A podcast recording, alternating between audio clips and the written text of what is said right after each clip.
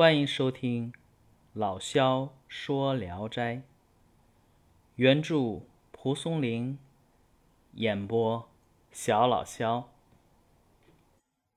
今天讲的这一篇名字叫《金世成》。金世成呢是常山县人，平常放荡而不检点。后来他突然间出家，做了个行脚和尚，行为疯疯癫癫，竟然把脏东西当成美味来吃。碰上狗啊、羊啊的，在他跟前拉屎尿。他就会趴在地上去吃。他自称是佛，那些愚昧的男女看他所作所为异于常人，就以弟子的身份去侍候他。这种人呢，有成千上万。金世成呢，去呵斥这些弟子去吃屎。没有人敢违背。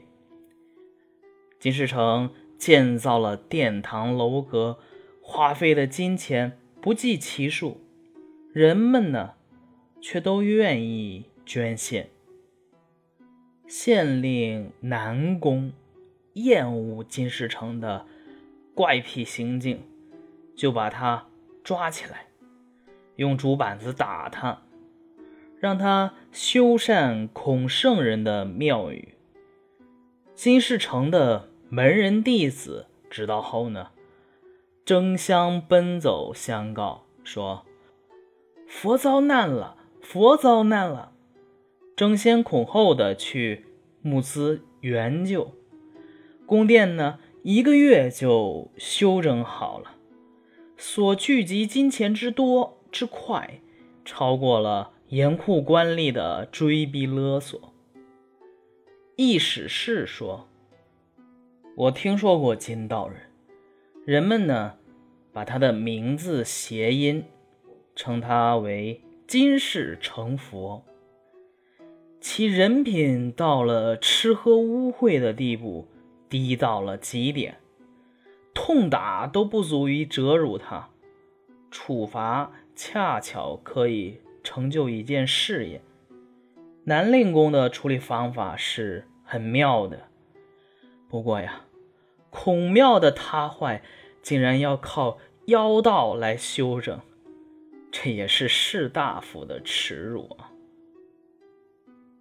好，本篇就讲完了啊。金世成篇呢是《聊斋志异》卷二的首篇。本篇啊虽然短，但却把金世成骂得痛快淋漓，写他做头陀之前素不检，素不检，素不检点；做头陀之后呢，泪颠，但不洁以为美；而自号为佛后呢，又指示弟子喝屎食屎。好家伙，这句话非常考验我的平翘舌啊！只是弟子去吃屎，这种人简直龌龊卑劣到家了。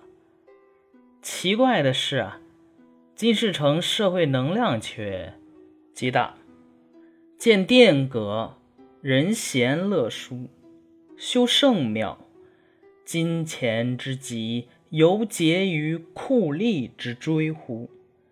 这使得蒲松龄无限感慨。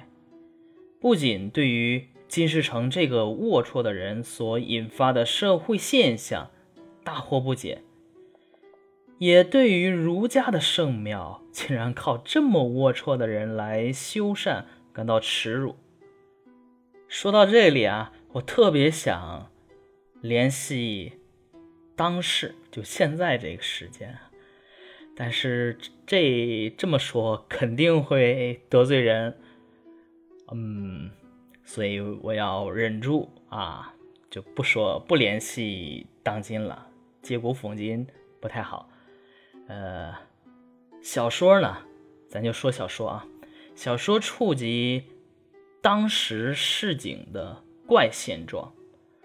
什么怪现状呢？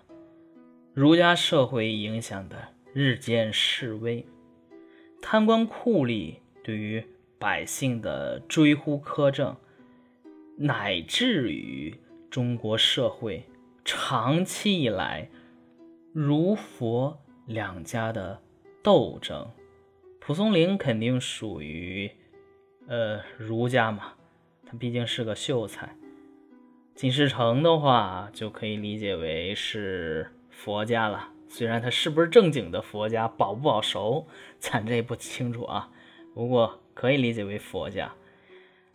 这个儒家是完全看不上他的啊，这可谓以小见大，意蕴丰富。好，今天的故事就讲完了，大家。晚安。